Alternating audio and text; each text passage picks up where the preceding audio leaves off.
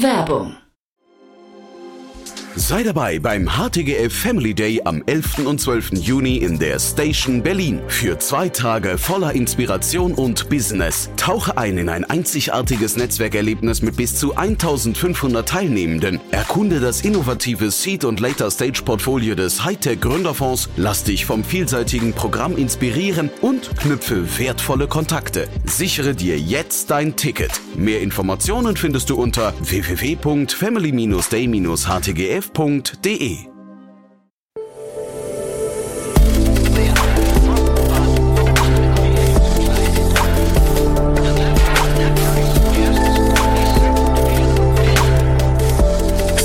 Insider Daily. Herzlich willkommen zu Startup Insider Daily. Mein Name ist Jan Thomas und heute geht's mal wieder um das Thema Precision Fermentation. Warum sage ich mal wieder? Weil ich neulich mit Tina Dreimann von Better Ventures schon genau über dieses Unternehmen gesprochen habe, denn es geht um Fermify, ein Unternehmen, das den Käsemarkt, ich würde sagen, der Begriff umkrempeln trifft's hier ziemlich genau, denn das Unternehmen hat wirklich Großes vor. Man möchte eine selbstentwickelte Technologie an die großen Käsereien dieser Welt lizenzieren und mit ihnen Labore aufbauen und äh, Produktionsanlagen, die dann dafür sorgen könnten, dass Käse in Zukunft nicht mehr über den herkömmlichen Weg, sondern eben über den fermentierten Weg äh, entstehen könnten. Das Produktionsverfahren ist extrem abgefahren und es ist so revolutionär, dass dem Unternehmen die Kunden, die potenziellen Kunden, die Tür einrennen. Also es gibt insgesamt fast 50 Anfragen von Käsereien auf der ganzen Welt. Das Unternehmen musste seine Pilotkunden sehr, sehr restriktiv auswählen, hat sich jetzt für zwei oder drei Kunden entschieden, mit denen man den nächsten Schritt gehen möchte. Und wenn man den Zahlen auf der Webseite glauben darf, gibt es insgesamt 1,5 Milliarden Vegetarier auf der ganzen Welt, die eigentlich zumindest gerne Vegetarier wären, aber leider zu großen Spaß am Käse haben und deswegen vielleicht nicht in letzter Konsequenz den Weg gehen können. All das möchte Firmify ändern. Deswegen freut euch auf ein tolles Gespräch. Hier kommt, wie gesagt, Eva Sommer, CEO und Founder von Firmify. Startup Insider Daily. Interview. Ja, dann freue ich mich sehr. Eva Sommer ist hier, CEO und Founder von Firmify. Hallo Eva. Hallo Jan, freut mich, heute hier zu sein. Ja, freut mich, dass wir sprechen. Erstmal toll, was ihr macht, muss ich sagen. Ich habe ja mit Tina Dreimann neulich schon über euch gesprochen. Bin eigentlich ganz gut im Bild, aber vielleicht für die, die es noch nicht gehört haben, sag doch mal in eigenen Worten, wie würdest du beschreiben, was ihr macht? Ja, also wir sind Firmify und wir entwickeln eine voll digitalisierte Produktionsplattform für Caseinproteine. Das heißt, äh, wir nutzen Precision Fermentation, wir programmieren Mikroorganismen und entwickeln für diese Mikroorganismen eine Produktionsplattform, einen kontinuierlichen Prozess, damit man diese eben kostengünstig äh, herstellen kann. Und ähm, unser Businessmodell sieht so aus, dass unsere Kunden diese äh, Caseine, Milchproteine, selbst in-house herstellen können. Das heißt, wir liefern ihnen den Prozess und alles, was sie dafür benötigen, von Software bis äh, zu den mikrobiellen Stämmen und äh, Medium. Das heißt, sie bekommen ein All-in-Package von uns. äh, da war jetzt also sehr viel Neuland für mich drin. Ähm, mhm. Das klingt äh, relativ komplex. Wie, wie kommt man denn auf so eine Idee? Ja, also ich lebe selbst schon seit sehr langer Zeit vegan. Ich glaube, jetzt sind es 18 Jahren und habe den pflanzenbasierten Markt von Anfang an mitverfolgt. Ganz am Anfang gab es noch nicht mal pflanzenbasierte Milch in Supermärkten. Äh, irgendwann kam dann ein Trend auf und äh, mit Käse gibt es halt noch immer den Bottleneck. Veganer Käse ist nicht gut und äh, der Markt ist sehr, sehr klein. Und ja, und pflanzenbasierte Milch ist halt ein riesengroßer Markt mittlerweile. Die haben einen Market Share von 20 Prozent. Und äh, dadurch, dass es diesen Bottleneck gibt und man die Produkte auch mit pflanzenbasierten Proteinen nicht verbessern kann, haben wir uns dann entschlossen, ähm, das mit Precision Fermentation anzugehen. Erklär doch vielleicht mal, was Precision Fermentation ist. Ja, also wir äh, programmieren unsere Mikroorganismen, sind ganz einfache Bakterien, die man schon seit vielen Jahren in der biopharmazeutischen Branche verwendet. Ähm, das heißt, wir insertieren da ein Gen, das Casein-Gen aus Kühen, und ähm, dann können die Mikroorganismen eben die Milchproteine herstellen. Und diese biotechnologischen Prozesse, die gibt es eigentlich schon sehr lange. Die werden auch sehr umfangreich in der Biopharmazeutika äh, äh, verwendet. Und äh, wir nutzen sie jetzt eben für Lebensmittel. Und äh, in der Lebensmittelbranche hat man tatsächlich auch einige biotechnologische Prozesse, wie zum Beispiel für die Enzymherstellung oder auch für die Herstellung von Aromastoffen. Aber diese Prozesse sind wahnsinnig kostenintensiv. Und da kommen wir eben ins Spiel. Also wir haben einen ganz neuen Ansatz, der in der Biopharmazeutika sich noch nicht durchgesetzt hat. Einerseits ähm, äh, kontinuierliche Prozesse. Das bedeutet, unsere Anlagen werden, haben eine Nutzung von wirklich 90 Prozent äh, anstatt von 10 bis 30 Prozent, wie man es in der Batchweisen Herstellungsweise hat. Und wir äh, kontrollieren den ganzen Prozess. Das heißt, wir entwickeln einen Digital Twin, der unseren Prozess dann auch schlussendlich kontrolliert. Das heißt, derzeit verwendet, also derzeit äh, hantiert man hauptsächlich mit ähm, Experten, die meisten Leute in der Biotechnologie haben einen PhD, um diese Anlagen zu betreiben. Aber durch die Prozesskontrolle, äh, durch Digital Twins wollen wir das eben verringern. Das heißt, ganz einfache Techniker können diese Anlagen dann tatsächlich auch betreiben. Du hast über die Kosten gesprochen. Das ist doch wahrscheinlich hinterher neben dem Geschmack und so weiter was, also neben dem eigentlichen Produkt hinterher wahrscheinlich der, der wichtigste Faktor, dass ihr Kosten, sagen wir, konkurrenzfähig wird bei den Kosten, ne? Ja, absolut. Also man sieht es ja bei veganen Produkten, da gibt es einige, die wahnsinnig teuer sind. Die kosten teilweise 300 Prozent mehr als äh, das Fleischprodukt, das man mhm. ersetzt. Und äh, da wollen wir eben weg. Also wir wollen, dass es Commodity erreicht, dass es ein Produkt ist, das äh, gleichpreisig oder vielleicht sogar billiger ist als die Herstellung mit Kühen. Und das ist natürlich ein wichtiger Driver, um das äh, dann tatsächlich marktfähig zu machen. Also ein Premium Product auf den Markt zu bringen, ich glaube, das ist recht einfach. Aber dann tatsächlich die große Menge zu erreichen, dafür muss das Produkt dann tatsächlich sehr günstig sein. Und diesen Punkt wollen wir bis 2027 erreichen. Und wenn du sagst, davon wollen wir weg, ich meine, davon weg wollen ist ja die eine Sache, aber schafft ihr das auch? Also was sind denn dafür die wichtigsten Faktoren? Ja, das ist einerseits, dass man äh, nicht mehr hochkarätige Wissenschaftler benötigt, um die Anlagen zu betreiben. Das ist ein Punkt. Da müssen einfache Techniker ausreichen. Und ein weiterer Punkt sind natürlich kontinuierliche, äh, kontinuierlicher Betrieb. Äh, wenn man die, sich die Produktionskosten ansieht, ein Drittel der Kosten gehen Richtung Equipment Assets. Und wenn man die Assets nicht ähm, richtig nutzt, wenn man eine sehr geringe Effizienz hat, dann ist das Produkt zu hochpreisig und das können wir eben durch, die, durch den kontinuierlichen Betrieb ausgleichen. Hm, klingt total plausibel, finde ich. Erklär doch vielleicht mal ganz kurz, du hast ja eben mehrfach von eurem Digital Twin gesprochen, dass ihr dadurch die Prozesse kontrolliert. Magst du das nochmal erklären? Weil das klingt ja sehr, sehr spannend. Ja, natürlich. Also mein Co-Founder Christoph Herwig war bis vor äh, drei Wochen Professor an der DU in Wien. Er arbeitet schon seit sehr vielen Jahren an Prozessdigitalisierung und Prozesskontrolle und unter anderem auch unter Digital Twins. Das heißt, der Digital Twin, der verfolgt den Prozess, der kennt auch unseren Prozess, der weiß, wie der ideale Prozess abzulaufen hat und der vergleicht immer aktuell live die, seinen, sein Modell mit unserem Prozess, der gerade läuft. Und äh, wenn es zu Abweichungen kommt, greift er sofort ein und gibt ein Signal zurück in den Bioreaktor, damit es äh, automatisch gesteuert wird. Mhm, total spannend.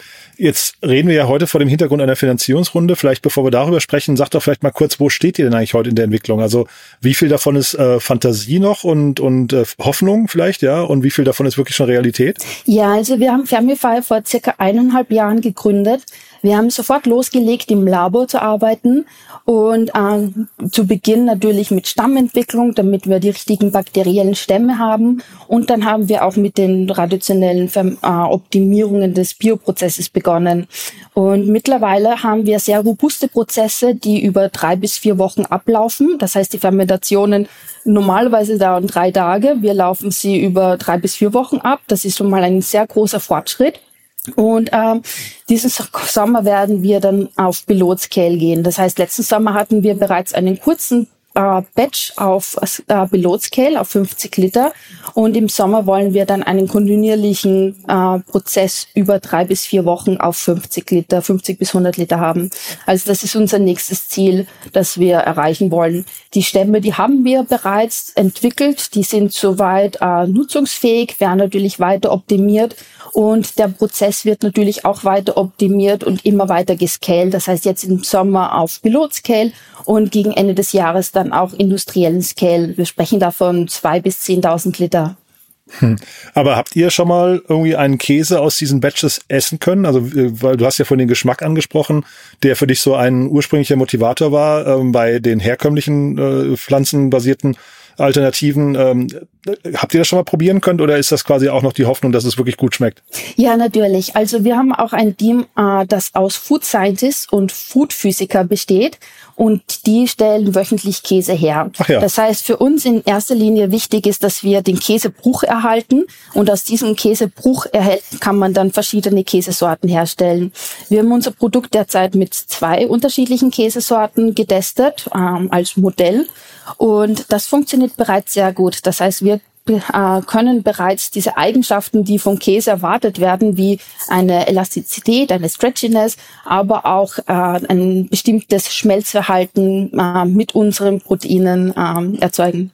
Was sind denn, also das klingt ja super, ne? Was sind denn da hinterher so vielleicht die Kompromisse, die man eingehen muss? Wenn du jetzt sogar sagst, Schmelzverhalten äh, könnt ihr sogar abbilden. Gibt es denn Dinge, die ihr nicht abbilden könnt? Ähm, nein, also bis jetzt haben wir noch keine Limitierung gefunden, aber wir haben auch noch nicht alle Käsesorten durchprobiert. Das liegt dann auch tatsächlich in den Händen von unseren Kunden.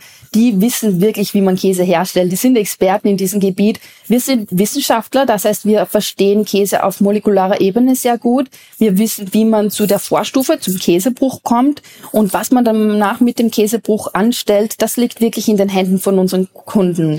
Vielleicht musst du mal euer Verhältnis zu den Kunden und die, die Form der Zusammenarbeit, die ihr gewählt habt, nochmal noch mal erläutern. Ne? Weil ich hatte gelesen, ihr habt relativ viel Nachfrage aus dem Markt. Ne? Das ist ja schon mal stark. Aber wer sind denn die Kunden konkret?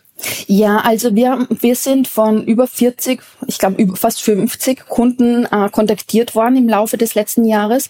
Die Kunden befinden sich auf vier Kontinenten, das heißt weltweit.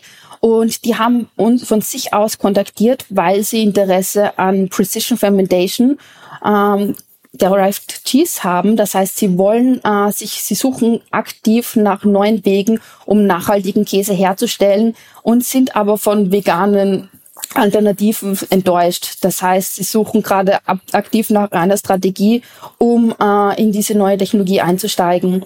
Und für unsere Kunden, das sind Käsereien, Ingredient Companies, aber auch sehr große Foodunternehmen, äh, die, die beschäftigen sich schon seit einiger Zeit mit diesem Thema, wissen aber selbst, dass sie diese Technologie nicht selbst entwickeln können. Das entspricht einfach nicht ihrem Businessmodell weil ja die Entwicklung einige Jahre äh, benötigt, bis man dann tatsächlich die Technologie so weit hat, dass man sie auch äh, kommerziell nutzen kann.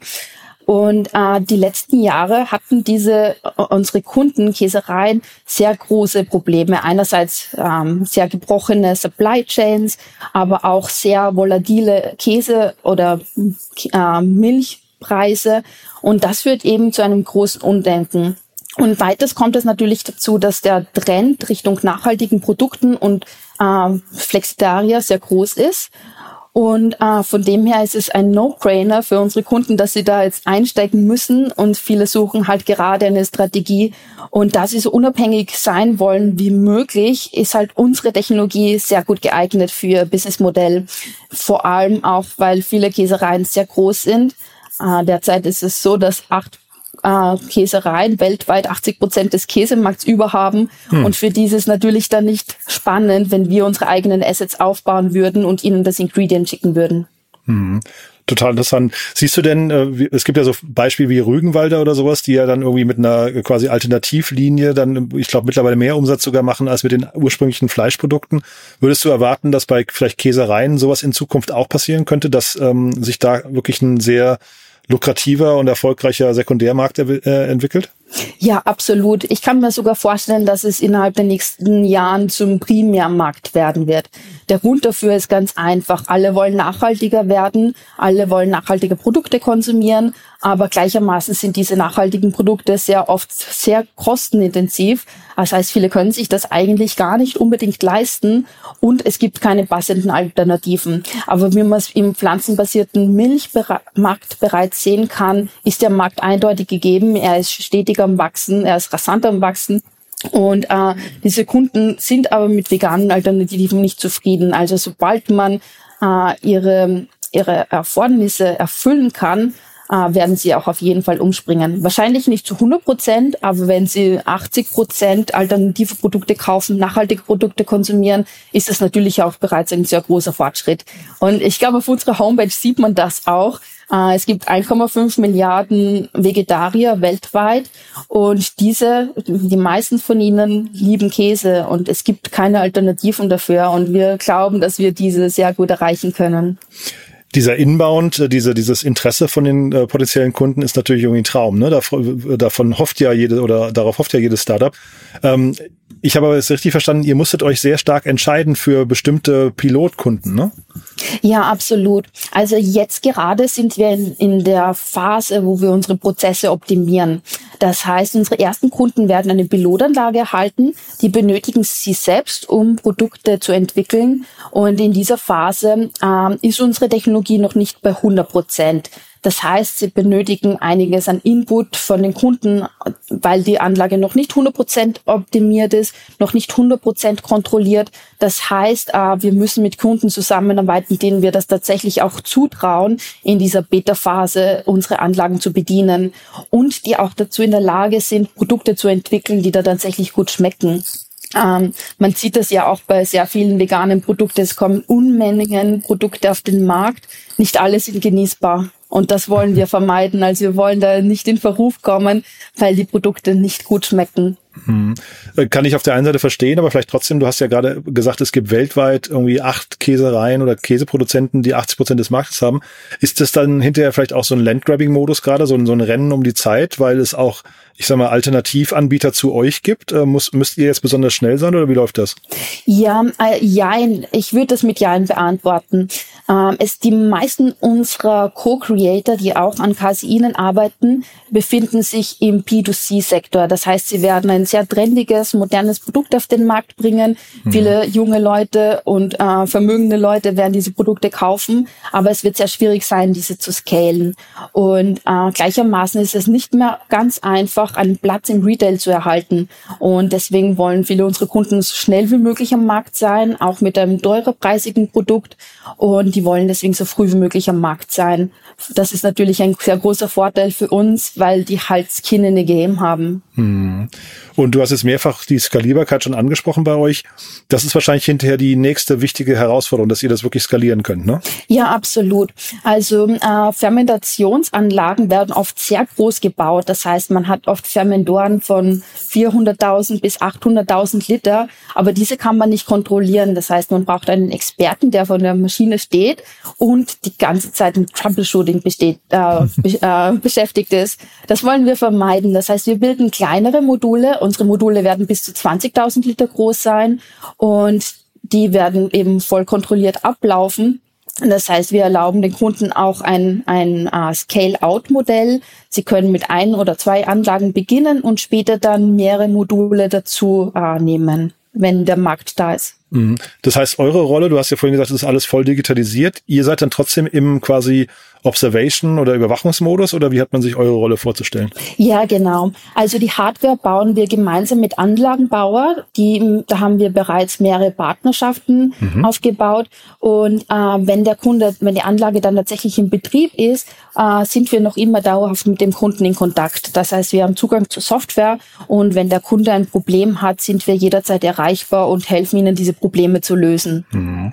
Dann lass uns mal über die Finanzierungsrunde sprechen. Ja, ich, ich habe gelesen, viereinhalb Millionen Euro habt ihr eingesammelt. Das ist ein relativ breiter Kreis an VCs, ne? Ja, genau. Also man, man weiß es, glaube ich, der Finanzmarkt ist sehr schwierig derzeit. Also Fundraising hat länger gedauert als erwartet. Und äh, wir haben fast alle unsere Bestandsinvestoren nochmal mit dabei und Climentum als Lead-Investor. Ist ein sehr großer Vorteil für uns. Einerseits sind die super nett, ich glaube, du kennst sie auch mhm. bereits. Und sie sind auch ein Article 9 Fund. Das heißt, sie sind sehr an Impact äh, interessiert. Und wir haben auch bereits eine Impact Study mit ihnen gemeinsam gemacht, dann LCAs und ESGs. Und die unterstützen uns da wahnsinnig gut äh, auf unserer Reise Gleichermaßen haben wir auch ein Setup an sehr vielen weiblichen Investoren, was ich natürlich super finde als weibliche Founderin. Und äh, ich denke, es ist sehr, äh, sehr positiv, wenn man viele unterschiedliche Investoren hat, weil jeder was anderes beitragen kann. Also wir haben auch Business Angel, die sehr erfahren im Food-Bereich sind oder die sich mit Finanzen sehr gut auskennen. Ich habe keinen Finance-Background, mein Co-Founder auch nicht. Mhm. Das ist natürlich sehr hilfreich, wenn man da jemanden hat, der einen dabei unterstützen kann. Und äh, ich freue mich auch sehr, dass die Auxos dabei sind, die Auxo-Ladies. äh, ich finde sie super nett und ich unterstütze äh, total ihre Story. Das finde ich wirklich super doll. Und so bin ich sehr froh darüber, dass wir ein breites Setup haben und äh, sehr intensive Partnerschaften mit unseren neuen Investoren. Ich muss auch dazu erwähnen, dass wir fantastische Investoren bereits in der Pre-Seed-Runde hatten mit Übermorgen und Backbone Ventures, die natürlich auch eine sehr große Hilfe bereits in der ersten Phase waren und auch im Fundraising. Also starke Investoren sind wirklich viel wert. Aber es ist spannend, was du sagst, ne? weil ich hätte jetzt gerade gedacht, dass ein Thema wie euers trotzdem gerade extremen Rückenwind hat, weil das klingt ja jetzt so, als bedient ihr einen unglaublich großen und vor allem stetig wachsenden Markt. Ähm, hätte gar nicht gedacht, dass da die die Finanzierung dann doch so kompliziert wird. Ja, also man sieht es, glaube ich, in allen Märkten, dass die Finanzierung sehr schwierig ist. Ich hatte bereits vorher auch ein Startup. Das heißt, die Pre-Seed-Runde zu raisen war wahnsinnig schnell. Das war noch äh, genau vor einem Jahr. Da war der Markt noch wirklich sehr weit offen. Mittlerweile ist Geld sehr teuer geworden. Und ich glaube, es, äh, Finanzierungsrunden sind für alle gleichermaßen schwierig. Ich bin auch selbst Advisor in, ich glaube, sieben Startups mhm. und merke auch, dass alle Schwierigkeiten haben mit Fundraising, egal wie gut sie aufgestellt sind. Das dauert mittlerweile für alle sehr lange. Gab es denn bei euch äh, Themen, die vielleicht Investoren, du musst ja jetzt nicht auf die Namen eingehen, aber die Investoren, äh, die euch vielleicht abgesagt haben oder so kritisiert haben, wo sie gesagt haben, daran glauben wir nicht? Weil ich meine, letztendlich ist ja so ein Fundraising ist ja auch ein, ich sag mal, eine Chance, die geht auch wieder vorbei. Ne? Wenn ich als Investor dann zu lange zögere, dann kann es ja auch sein, ähm, ich, ich bin, ich, ich verpasse aber eine tolle Gelegenheit. Ja, absolut. Ähm, eine Sache, mit der sich einige schwer getan haben, ist unser Businessmodell generell, dass wir die Produktionsanlagen, Fermentationsanlagen bei unserem Kunden in Haus haben wollen, die eigentlich keine Fermentationsexperten sind. Da waren sich viele unsicher, wie sich das umsetzen lässt.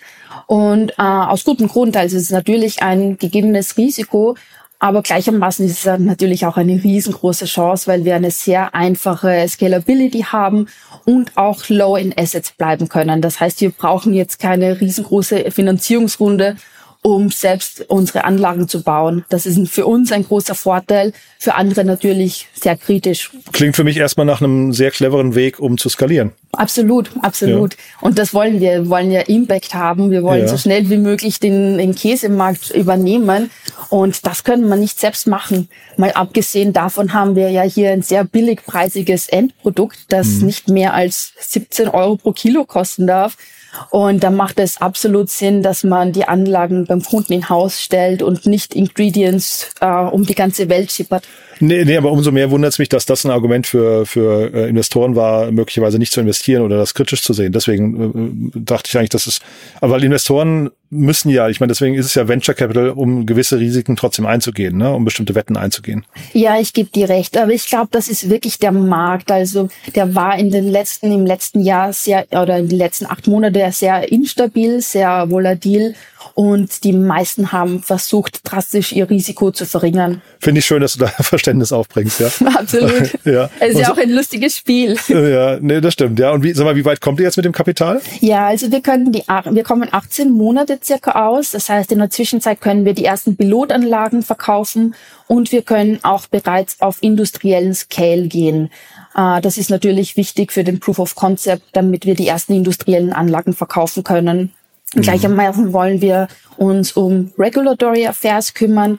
Das äh, Produkt muss präautorisiert werden. Einerseits von der EFSA in Europa, von der Europäischen Kommission, andererseits von der FDA in den USA und anderen Märkten. Und darum kümmern wir uns jetzt auch aktiv. Das, äh, dieser Prozess wird jetzt gerade gestartet und äh, bis die Anlagen dann stehen, müssen wir dann das Produkt natürlich auch verkaufen können. Wie verteilen sich dann diese acht Kunden eigentlich dann weltweit? Auf welche äh, Kontinente? Ähm, USA und Europa. Ach ja, okay. Also sind es tatsächlich die beiden regulatorischen Herausforderungen, die ihr habt, ja? Ja, absolut. Mhm, spannend. Und was gibt's denn sonst noch für Herausforderungen? Also Regulatorik verstanden, Skalierbarkeit muss man jetzt irgendwie mal unter Beweis stellen oder industrielle Skalierbarkeit. Sonst noch Themen, wo du sagst, boah, die ähm, könnten vielleicht noch kritisch werden? Ähm, ja, natürlich. Also man, man muss den Kunden darauf vorbereiten, was da jetzt gerade passiert und dass sie da schnell agieren müssen. Anlagenbauer sind gewohnt, äh, biopharmazeutische Anlagen zu bauen und haben da jetzt aber eine ganz andere, ganz andere Herausforderung, weil die Anlagen viel günstiger sein müssen und auch neue Herausforderungen erfüllen müssen. Das heißt, kontinuierliche Prozesse sind noch nicht gang und gäbe. Die machen mhm. derzeit höchstens vier Prozent der Gesamtprozesse aus. Und ähm, das muss man einfach neu entwickeln und ganz konservativ gleichermaßen auch angehen. Hm. Was denkst du denn eigentlich, wie viele Anlagen ihr insgesamt bauen werdet oder co-bauen ähm, werdet? Ja, bis 2027 wollen wir mindestens 150 Module verkauft haben, wobei manche Kunden mehrere Module kaufen werden, weil sie eben einen größeren Scale benötigen. Und äh, ja, 2027 erreichen wir dann eben den, den äh, Milchmarkt, äh, den Milchpreis. Und ja, bis dorthin wollen wir einiges an Anlagen verkaufen. Mhm. Und sag vielleicht nochmal einen Satz zur Verteidigbar von, äh, Verteidigbarkeit von eurer Technologie. Also das ist ja wahrscheinlich hinten raus eine wichtige Frage, ne? ob ihr, ob ihr das irgendwie über Patente oder so schützen könnt. Ja, natürlich. Also wir haben bereits einige Patente eingereicht in allen Bereichen. Einerseits die Stämme, andererseits auch in Food Application. Und das geht natürlich so weiter. Also bis Ende des Jahres wollen wir noch mindestens fünf bis sieben Patente einreichen. Äh, muss auch dazu sagen, also ich habe eh schon erwähnt, mein Co-Founder ist sehr erfahren, der arbeitet schon seit über 20 Jahren in der Prozessentwicklung und Anlagenbau, kennt sich da sehr, sehr gut aus, ist sehr gut verknüpft und auch eine unglaublich große Hilfe. Mhm. Super. Ja, also ganz tolles Thema, muss ich sagen. Bin sehr gespannt, wie es bei euch weitergeht. Ich äh, drücke euch die Daumen, dass die 1,5 Milliarden Wege äh, Veganer und Vegetarier euch irgendwann, äh, weiß nicht, äh, äh, wohlwollend in die Arme schließen und sagen, ihr seid eigentlich die Rettung für unser Problem. Ne? Das ist ja, weil es ja wahrscheinlich echt so ein richtiger Konflikt, den die haben, ne? Ähm, dass sie eigentlich gerne äh, kompromisslos äh, vegetarisch sein möchten und dann trotzdem dieses Käsethema haben, ne? Ja, absolut. Aber das werden wir erreichen. cool. Du, dann äh, hat es mir großen Spaß gemacht, Eva. Hat, haben wir denn was Wichtiges vergessen noch aus deiner Sicht? Sucht ihr noch Mitarbeiter zum Beispiel? Ja, Mitarbeiter suchen wir jederzeit. Wir sprechen auch gerne mit allen Leuten, die uns along the Value Chain unterstützen können. Äh, wir sprechen sehr gerne mit allen möglichen äh, Lebensmittelunternehmen und äh, Käsereien. Es können sich gerne alle bei uns melden. Cool. Du, dann ganz lieben Dank für deine Zeit. Hat großen Spaß gemacht und dann, ich drücke die Daumen. Vielleicht bis, bis bald dann, ja? Vielen herzlichen Dank. Bis cool. bald. Tschüss. Ciao. Startup Insider Daily, der tägliche Nachrichtenpodcast der deutschen Startup-Szene. Ja, das war Eva Sommer, CEO und Founder von Firmify. Ein sehr cooles Gespräch, oder? Mir hat es auf jeden Fall großen Spaß gemacht. Ich finde es sehr beeindruckend, was das Unternehmen vorhat.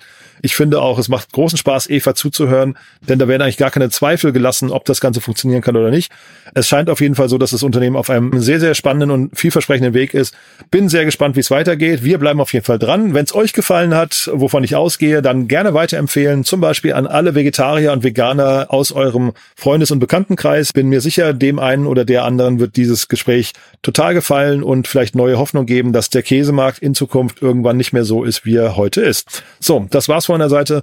Wenn euch Firmify und andere Startups begeistern, gerne mal auf unserer Plattform www.startupinsider.de vorbeischauen. Ihr wisst ja, wir bauen das größte Verzeichnis der deutschen, österreichischen und Schweizer Startup-Szene auf und versuchen dort alle Startups, Gründerinnen, Gründer, Business Angels und Venture Capital Unternehmen äh, auf einer Plattform zu versammeln als Nachschlagewerk für euch. Das heißt, wenn euch Themen gefallen, wenn ihr mal schnell gucken wollt, wer hinter einem Unternehmen steht, dann einfach bei uns vorbeischauen. www.startupinsider insider.de. Damit euch einen wunderschönen Tag, hoffentlich bis nachher oder ansonsten bis morgen. Ciao, ciao.